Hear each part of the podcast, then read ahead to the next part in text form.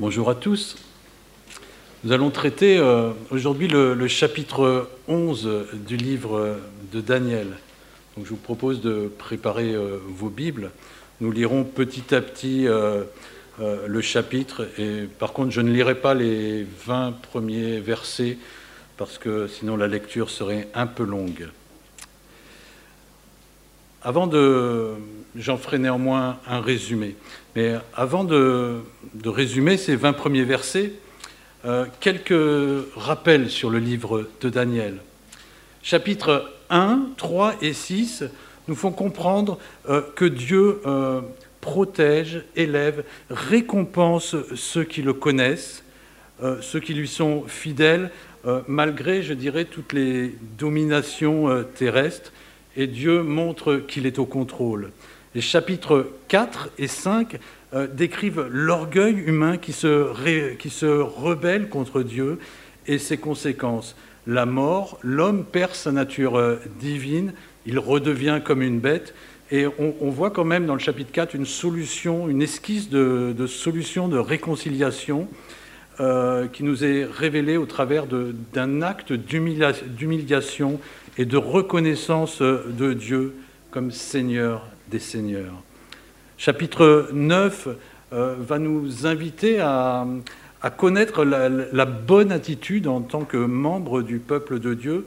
C'est un peu l'attitude de Daniel qui scrute les Écritures pour savoir quand, quand Dieu, enfin quand l'exil va se terminer. Et pour nous, c'est peut-être savoir euh, être prêt pour le retour de notre Seigneur. Et les chapitres 2, 7 et 8 ont commencé en fait par des prophéties à nous enseigner sur le déroulement du temps des nations qui a commencé euh, avec euh, l'exil du peuple d'Israël vers Babylone et temps des nations qui continue aujourd'hui. Chapitre 10, que nous avions vu la semaine dernière, euh, nous a révélé l'étendue des, dominations contre lesquelles nous avons à, lutter. Euh, et ça a été fait, euh, Naina nous a en fait ouvert une fenêtre, hein, comme il a dit, sur le monde céleste. Mais nous avons été rassurés parce que nous avons vu que Dieu était au combat pour nous et avec nous.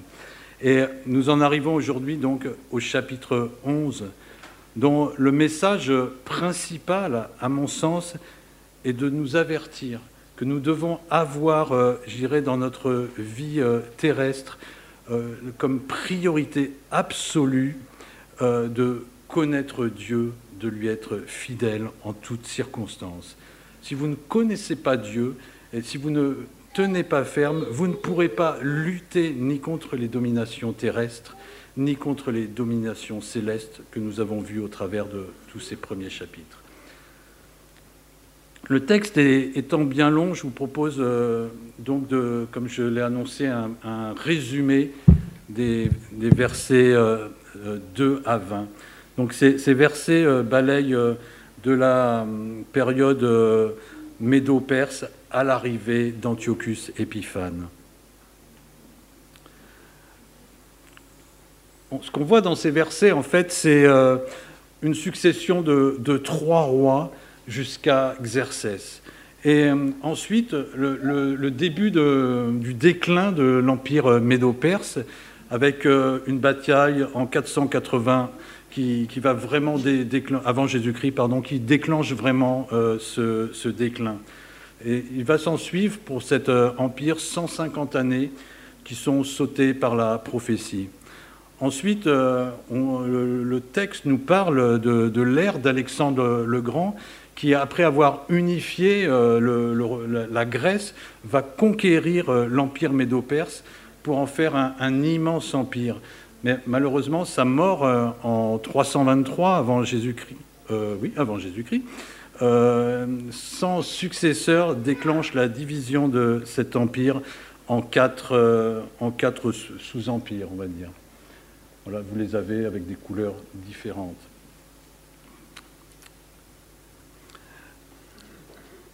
Et ensuite, euh, dans ces versets, à partir du, verset 5 jusqu'au verset 20, nous trouvons une description en fait des, conflits entre le roi du Nord et le roi du Sud qui est en jaune. Et, pourquoi on appelle ces royaumes royaumes du Nord et du Sud C'est simple. La Bible place toujours Israël au centre de, l'histoire, au centre de l'histoire. quelques remarques très rapides sur ces versets. Il faut s'émerveiller en fait devant la précision de, ces prophéties par rapport à, l'histoire telle qu'elle est connue aujourd'hui. Dieu veut vraiment nous faire connaître euh, sa vérité dans sa parole, comme c'est annoncé au verset 2. Deuxième euh, remarque, l'homme sans Dieu est vraiment corrompu et incapable d'amener une paix durable on le voit au travers de tous ces conflits euh, nord-sud. Euh, tous les agissements sont motivés pour, euh, pour s'amasser plus de richesses, être plus puissant, dominer, dominer les hommes. on voit des, alliances pour maintenir la paix. On, voit des, guerres, des alliances qui sont rompues. Toute l'horreur de, de l'homme, envahir, voler, faire de fausses promesses. Au verset 14, nous voyons même euh, euh, des hommes de Dieu euh, se révolter par la violence pour essayer d'accomplir la vision. Vers, vers, la fin, à partir des versets 16, on voit que le focus de ces guerres se rapproche en fait d'Israël, de, Jérusalem. Et on le, on le, sent au travers des termes euh, il s'arrêtera dans le plus beau des pays en exterminant ce qu'il pourra. Et euh, un peu plus loin, il, est, parlé. Je me suis perdu. Ah oui, il, est, parlé du tyran dans la plus belle partie euh, du royaume. Et donc, on voit que ce nouveau retard euh, dans, la restauration du, pays euh, promis euh, peut apporter, en fait, peut appuyer l'interprétation que le, Messie qui était attendu par le peuple juif ne sera pas en fait le roi d'un royaume terrestre ou d'une nation politique. Alors pour Daniel, c'est peut-être une grande déception, mais il a été préparé d'avance par la vision du chapitre 10. Et pour nous, c'est un avertissement à, être patient, certainement. C'est un avertissement à, ne pas chercher forcément à interpréter tous les événements euh, euh, d'aujourd'hui, tout ce qui se passe en Israël, euh, en lisant tous les, articles sur Internet ou en participant à des mouvements de, retour pour essayer, comme c'est dit dans ce texte, d'accomplir la vision. Je vous propose donc maintenant de passer à, à notre à notre deuxième grande partie euh, du texte et nous allons euh, la lire. Mais avant de commencer la lecture, euh, juste quelques remarques. Une grande partie des commentateurs pensent qu'au verset 21, le récit débute par le règne d'Antiochus Épiphane. Et puis, à partir du verset 36, le, récit concernerait le temps de l'Antéchrist jusqu'au verset 45, et enfin la deuxième venue de Christ pour le jugement dans les quatre premiers versets du chapitre 12. En étudiant bien le texte, on, peut affiner euh, ce, découpage et, intégrer euh, l'avènement du royaume de Dieu avec la première venue de Christ au travers des versets 32b à 35. Alors je vais vous proposer un, découpage avec euh, une première partie une première partie, les versets 31 à 21 pardon, à 32a, qui vont couvrir toute l'époque d'Antiochus. Et cette partie va nous montrer un, type de l'antéchrist à l'œuvre avant la première venue de notre Seigneur. La seconde partie, les versets 32b à 35, va décrire la période de l'avènement du royaume de Dieu, c'est-à-dire la, première venue de Christ, et tout le temps de la grâce avant qu'il ne revienne pour juger le monde. Une troisième partie euh, va concerner l'arrivée, la montée et l'élévation de l'Antéchrist et tous ses ravages. Et cette période euh, est un petit peu, euh, je dirais, parallèle, elle, chevauche toute la, période de l'avènement du royaume de Dieu. Et la dernière partie, les versets 45b à 12.4, la, fin brutale de l'Antéchrist, le jugement, les récompenses. Lisons, s'il vous plaît, le verset 21. Un homme méprisable se dressera à sa place sans être investi de la dignité royale. Il arrivera au milieu de la tranquillité et s'emparera du royaume par des intrigues. Ce verset euh, annonce en fait l'arrivée euh, d'Antiochus Épiphane euh, au pouvoir. Et c'est conforme avec ce que les historiens annoncent, puisque il n'avait pas le droit au trône, le vrai successeur était otage des Romains. Et il va asseoir son pouvoir avec des stratagèmes, avec de la ruse, en achetant des forces politiques, en faisant miroiter des, postes à responsabilité. Nombreux documents attestent cela. Ensuite, on trouve un, ensemble de versets, les versets 22 à 30 qui nous racontent la suite de son règne pendant, lequel il, euh, il, va essayer de traiter des, alliances avec l'Égypte à trois reprises pour essayer de reconstruire une, nation euh, immense. Mais ces versets nous montrent aussi comment il, va commencer à chercher à, réduire le peuple juif. Lisons à partir du verset 22. Les troupes qui déferleront seront emportées devant lui par un déferlement et brisées de même que le chef de l'alliance. Après qu'on se sera joint à lui, il usera de tromperie. Il montera et deviendra puissant avec peu de monde. En toute tranquillité, il s'avancera dans les lieux les plus fertiles de la province. Il fera ce que n'avaient pas fait ses pères, ni les pères de ses pères. Il distribuera butin, biens et richesses. Il fera des plans contre les forteresses, et cela jusqu'à un certain temps. À la tête d'une grande armée, il emploiera sa force et son ardeur contre le roi du Sud. Et le roi du Sud se mettra en campagne pour faire la guerre à une grande et très puissante armée. Mais il ne résistera pas, car on fera des plans contre lui.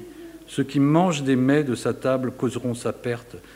Son armée sera débordée et les morts tomberont en grand nombre. Quant aux deux rois, leur cœur cherchera à nuire, et à la même table ils diront des mensonges. Mais cela ne réussira pas car la fin arrivera au temps fixé.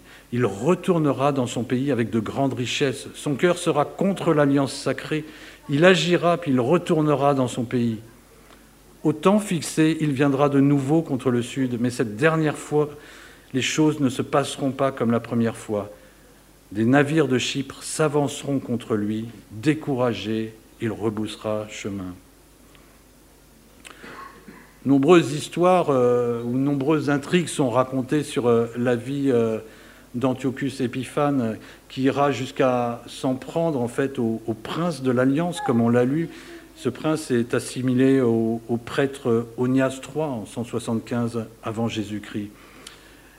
Et après son troisième échec avec le Sud, Antiochus euh, va s'en prendre euh, encore à, l'Alliance sainte. On, va le lire. C'est-à-dire qu'il va tenter de supprimer euh, la religion juive. Et les historiens disent que c'est ce qui aurait pu déclencher la révolte des Maccabées. C'est les versets 30b à 32a. Puis furieux, il agira contre l'alliance sacrée, il s'entendra à nouveau avec ceux qui auront abandonné l'alliance sacrée. Des troupes se dresseront sur son ordre, elles profaneront le sanctuaire, la forteresse, elles supprimeront le, sacrifice constant et établiront l'horreur dévastatrice. Il fera apostasier par des paroles enjôleuses les profanateurs de l'alliance. 170 avant Jésus-Christ, Antiochus Épiphane fait effectivement stopper le sacrifice. Il fait brûler beaucoup de manuscrits de la Torah il fait même construire une statue de, Zeus dans le temple. Un porc est offert en sacrifice par un faux prêtre en 168 avant Jésus-Christ. Et dans, ce texte, euh, l'expression horreur dévastatrice du verset 31 est, reprise en fait pour annoncer les temps de la fin par Jésus dans Matthieu 24 au verset 15. Euh, vous pouvez même euh, relire à la maison euh, Matthieu 24, les versets 6 à 15, et, vous verrez la ressemblance frappante entre ce texte que nous venons de lire et ce texte de, Matthieu. et cela nous montre vraiment en fait que Antiochus euh, Épiphane apparaît comme un, type de l'Antichrist par euh, tout son comportement, tous ses agissements. Et je ne, m'étendrai pas plus euh, sur le récit de la vie d'Antiochus Épiphane, mais j'ai quand même relevé quelques caractéristiques dans le texte qui, s'ajoutent à, la description de, de l'homme corrompu que nous avons vu tout à l'heure. Et ça doit nous, nous, permettre de, mieux comprendre à quoi va ressembler l'Antéchrist, mais aussi euh, à tous ceux qui vont le précéder, euh, à ceux qui pourront nous, séduire, comme les faux prophètes ou les, ou les faux Christ dont il est aussi question dans Matthieu 24. Et le parcours de la vie euh, d'Antiochus respire vraiment toutes ces choses de l'antéchrist, l'intrigue, euh, la tromperie pour dominer, la corruption par tous les moyens, les manigances, mensonges, tout ce qu'on a lu dans le texte, des actions horribles, c'est des actions que on n'ose même pas aujourd'hui imaginer. Et enfin, pour euh, réduire, euh, on voit Antiochus Épiphane aussi qui cherche à réduire le peuple de Dieu au travers de la séduction, la suppression de la liberté de religion. On le voit au travers de la profanation du temple et de l'arrêt des sacrifices. Euh, on voit aussi dans le texte l'abomination du dévastateur, l'apostasie. Le Seigneur, là, nous, prévient, il nous, il nous, informe de ce qui va se passer, de ce qui se passe euh, déjà. Et nous devons être euh, sur nos gardes. Cela va arriver dans les temps de la fin, si ce n'allait pas déjà encore. Mais avant ces temps de la fin, eh il y a une période sur laquelle on, va s'arrêter, c'est la période de l'avènement du royaume de Dieu. C'est la grande flèche du milieu. Versets 32b à 35. Mais le peuple de ceux qui connaissent leur Dieu sera fort et agira. Et ceux qui parmi le peuple auront du discernement, communiqueront l'intelligence à la multitude. Il en est qui trébucheront pour un temps à cause de l'épée, des flammes, de la captivité et du pillage. Dans le temps où ils trébucheront, ils seront un peu secourus, et une multitude se joindra à eux par des intrigues.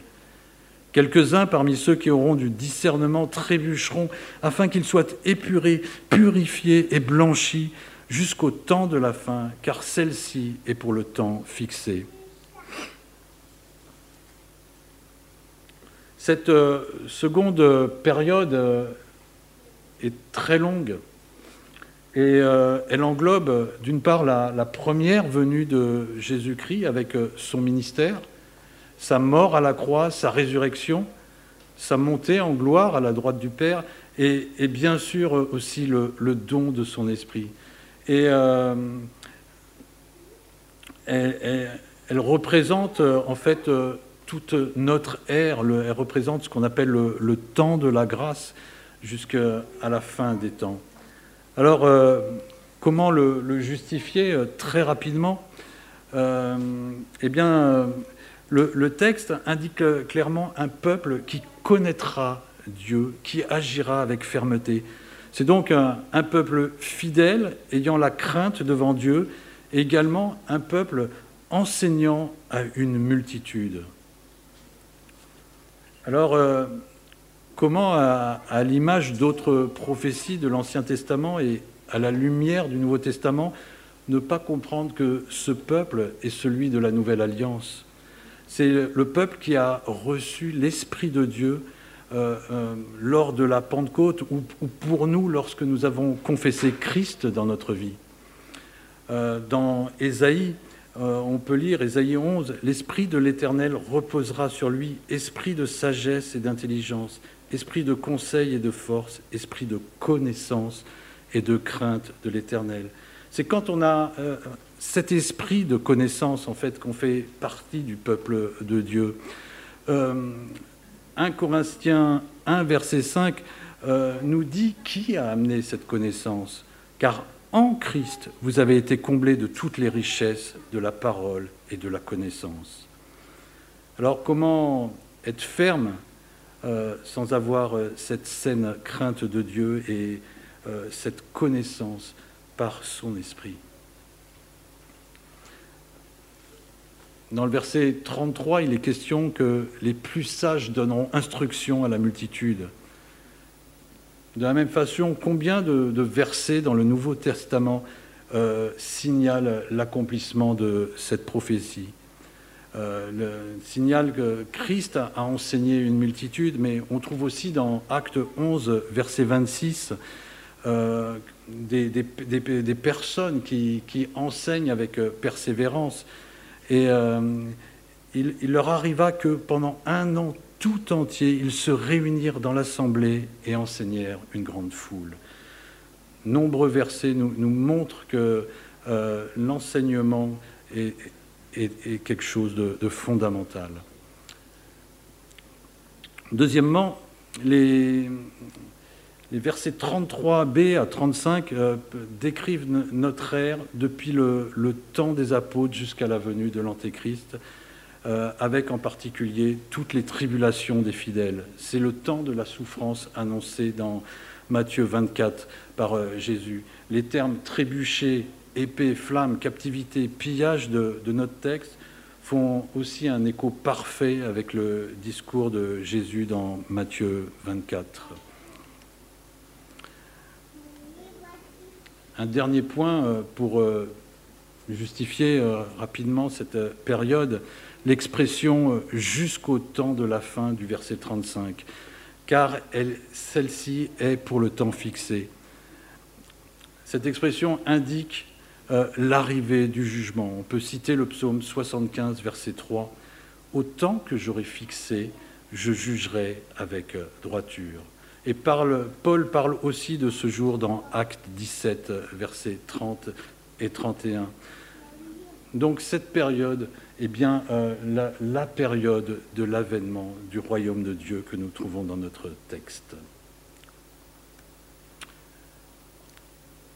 Et l'avènement du royaume de Dieu, c'est la première venue de Jésus-Christ. Et avant de, de, finir en fait sa mission sur terre, il nous a averti que cette période qui nous sépare du temps fixé sera difficile.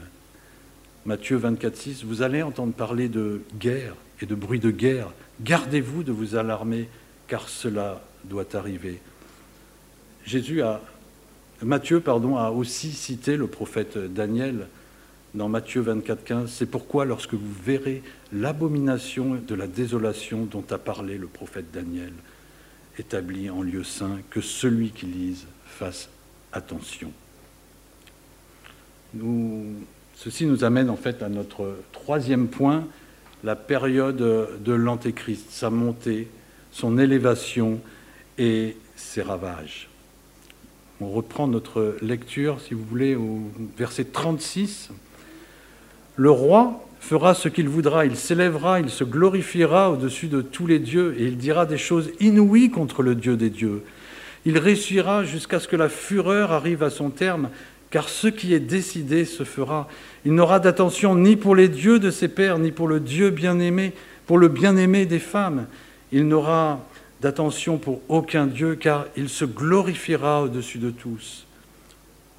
Toutefois, il glorifiera à la place le Dieu des forteresses, ce Dieu que ne connaissent pas ses pères. Il le glorifiera avec de l'or, de l'argent, des pierres précieuses et des objets de valeur. C'est avec un Dieu étranger qu'il agira contre les lieux fortifiés. Il comblera de gloire ceux qui le reconnaîtront, il les fera dominer sur la multitude, il leur distribuera des terres pour récompense. Au temps de la fin, le roi du sud se heurtera contre lui, et le roi du nord fondra sur lui comme une tempête, avec chars et attelages et de nombreux bateaux. Il s'avancera dans tous les pays, déferlera et submergera. Il s'avancera dans le plus beau des pays Beaucoup trébucheront, mais Édom, Moab et les principaux des Ammonites lui échapperont. Il étendra sa main sur tous les pays et l'Égypte n'échappera pas. Il se rendra maître des trésors d'or et d'argent de tous les objets de valeur de l'Égypte. Les Libyens et les Couchites marchèrent sur ses traces, marcheront sur ses traces. Des nouvelles de l'Est et du Nord viendront l'épouvanter. Il partira avec une grande fureur pour détruire, pour frapper d'anathème une multitude. Il dressera les tentes de son palais entre les mers, vers la plus belle des montagnes, la montagne sacrée. Puis il arrivera à sa fin sans que personne ne vienne à son secours. Je ne vais pas m'attarder sur le déroulement de ces événements, mais je vais juste compléter quelques caractéristiques de l'Antéchrist. Il aura certainement une puissance surnaturelle, au verset 36, une puissance diabolique. On peut, on peut, on peut voir Paul qui en parle dans l'Épître aux Thessaloniciens, euh, que et nous montre que cette puissance pourra vraiment nous, nous séduire. Pour ce qui concerne l'avènement de notre Seigneur Jésus-Christ et notre réunion avec lui, nous vous prions, frères, de ne pas vous laisser facilement ébranler dans votre bon sens et ne pas vous laisser troubler soit par quelque inspiration, soit par quelques paroles, ou soit par quelques lettres qu'on dirait venir de nous, comme si le jour du Seigneur était déjà là. Que personne ne vous séduise d'aucune manière. Verset 37, euh, nous comprenons que l'Antéchrist euh, n'aura d'attention pour euh, personne, qu'il cherchera à régner en maître absolu, et que cette domination engendrera bien des persécutions. Le Dieu des forteresses dont il est question au verset 38 euh, semble indiquer la, soif de, pouvoir de l'Antéchrist, de, tout contrôler. Et un peu plus loin, on voit que l'Antéchrist refuse euh, la présence de Dieu en soulignant euh, son, alliance avec un Dieu étranger Hein, et nous voyons aussi euh, ces méthodes de corruption. Enfin, les versets 40 à 45, euh, dans, ces versets, on voit l'antéchrist qui tente ce que beaucoup ont déjà essayé, c'est-à-dire de, regrouper tous les, pays du monde. Hein. Et, le combat se, recentre en fait euh, vers Jérusalem avec une grande fureur. Et c'est alors que le temps, de, la fin viendra et que Dieu interviendra. On trouve, euh, euh, Jean nous décrit ce moment dans Apocalypse euh, pour Je vis la bête, les rois de la terre et leur armée rassemblés pour faire la guerre à celui qui monte le cheval et à son armée. Et la bête fut prise, et avec elle le faux prophète qui avait opéré devant elle les signes par lesquels il avait séduit ceux qui avaient reçu la marque de la bête et qui se prosternaient devant son image. Tous deux furent jetés vivants dans temps de feu où brûle le soufre. Zacharie fait la même description, mais il apporte une conclusion que je trouve personnellement extraordinaire.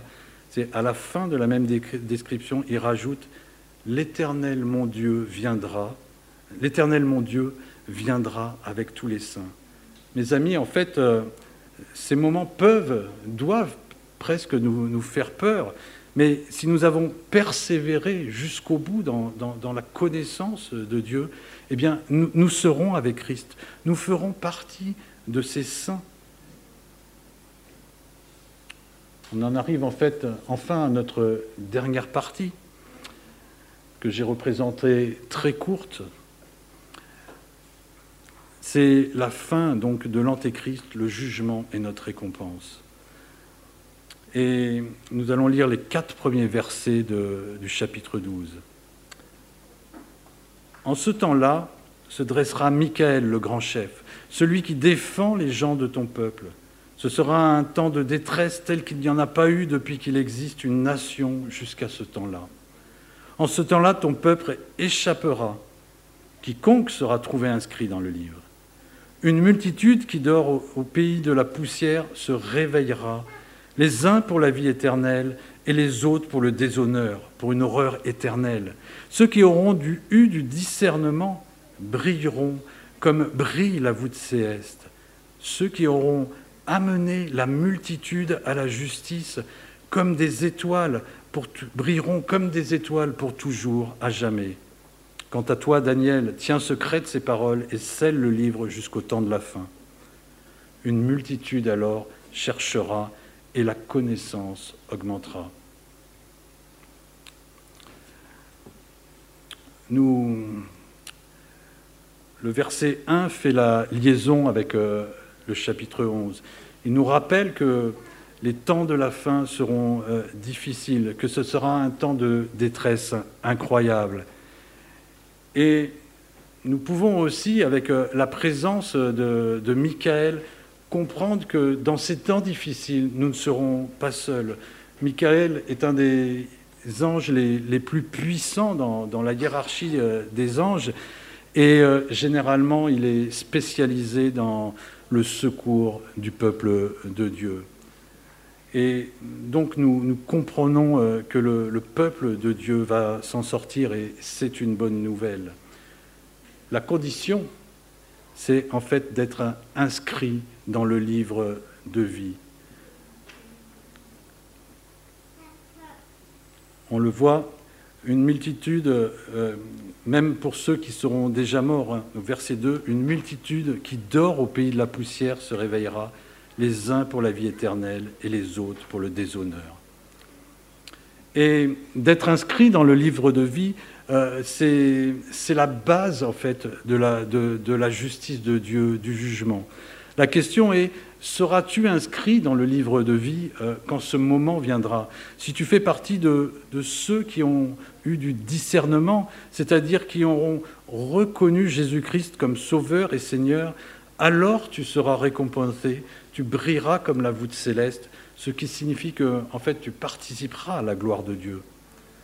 Bien plus encore, si tu fais partie de ceux qui ont amené la, multitude à la justice, c'est-à-dire la, multitude à, la, connaissance, euh, c'est un peu ceux qui ont régulièrement parlé de la croix, qui ont témoigné de la puissance de l'Évangile, euh, qui ont parlé de la mort et de la résurrection euh, de Christ pour le pardon de nos péchés, qui, ceux qui ont proclamé en fait son, règne à, venir avec persévérance, en insistant en toute occasion, euh, en, réfutant les, fausses doctrines. Si tu fais partie de ceux-là qui ont eu euh, ce discernement, cette connaissance et, qui ont amené la multitude à la justice, alors tu brilleras d'autant plus. C'est ce que nous dit le texte. Versets 32 et, et 33 du chapitre 11 que je, voudrais relire avant de finir. Mais ceux du peuple qui connaîtront leur Dieu agiront avec fermeté, et les plus sages parmi eux donneront instruction à la multitude. Il me semble que tout ce chapitre 11 doit nous inviter à réfléchir sur notre vie sur terre. Ceux qui ne font pas encore partie du peuple de Dieu car euh, ils y sont hostiles, rebelles, comme euh, ben, ces personnages que nous avons pu euh, voir passer aujourd'hui. Eh bien, ceux-là eh, eh peuvent réfléchir, en fait. Vous pouvez réfléchir sur ce qui a été dit en, relisant le, texte et en essayant de, comprendre le chemin qu'il faut prendre pour être du bon côté lors du jugement final. Il leur faut, pour, ces personnes, et si vous en faites partie, il vous faut chercher la connaissance du plan de Dieu. Il faut chercher à connaître Christ, à, découvrir son amour, son salut, sa puissance. Il ne faut pas euh, se contenter d'avoir cette étiquette je, suis chrétien, ça, ne suffit pas, ça ne permettra pas de passer toutes les épreuves. Pour ceux qui sont déjà en Christ, vous avez dans ce texte un merveilleux appel qui se décompose en, deux parties. Premièrement, persévérer dans l'étude de la parole, dans la connaissance de Dieu. C'est cela, en fait, qui va vous permettre d'agir avec fermeté comme un, membre du peuple de Dieu pendant toute votre vie. C'est le verset 32 de notre chapitre. Ainsi, euh, avec cette connaissance, vous ne succomberez pas, vous serez victorieux jusqu'au bout. Vous avez envie de, victoire dans votre vie, euh, ne pas être déstabilisé euh, par euh, des, fausses doctrines, des faux enseignements. Vous avez envie de ne pas être dépendant des influences du monde. vous avez envie de savoir vous relever quand, quand vous tombez, quand, euh, savoir résister aussi à toutes les tentations, à toutes les, formes de corruption, alors vous devez connaître Dieu. Et connaître Dieu, en fait, c'est passer du temps avec lui, c'est passer du temps dans sa parole, c'est passer du temps dans la prière. Euh, ça a été rappelé, les, groupes de, de maisons en semaine, c'est c'est l'Église, c'est profiter, je dirais presque, c'est abuser de la, communion fraternelle. Et c'est comme cela que l'on atteindra cette euh, sagesse qui nous permettra de, résister, d'être prêts pour euh, ces temps de la fin. Amen. Prions. Seigneur, nous voulons vraiment te, prier pour euh, la grandeur de ton règne, Seigneur pour l'extraordinaire existence de, ta parole, Seigneur, qui, a tout prévu d'avance, Seigneur. Nous voyons euh, vraiment que tes plans sont établis depuis toujours et qu'ils se déroulent petit à petit avec les, temps que tu as fixés. Et Seigneur, nous voulons rester fidèles justement à, ces plans, en nous conformant à ta parole. Nous voulons te connaître pour euh, pouvoir euh, mieux résister à, toutes ces épreuves qui sont déjà là, qui, qui vont peut-être, euh, dans les années qui viennent, devenir de plus en plus difficiles. Mais nous voulons vraiment être prêts, nous voulons être forts, nous voulons être enracinés en toi. Seigneur, vraiment merci et que ton nom soit béni au-dessus de tous les noms. Amen.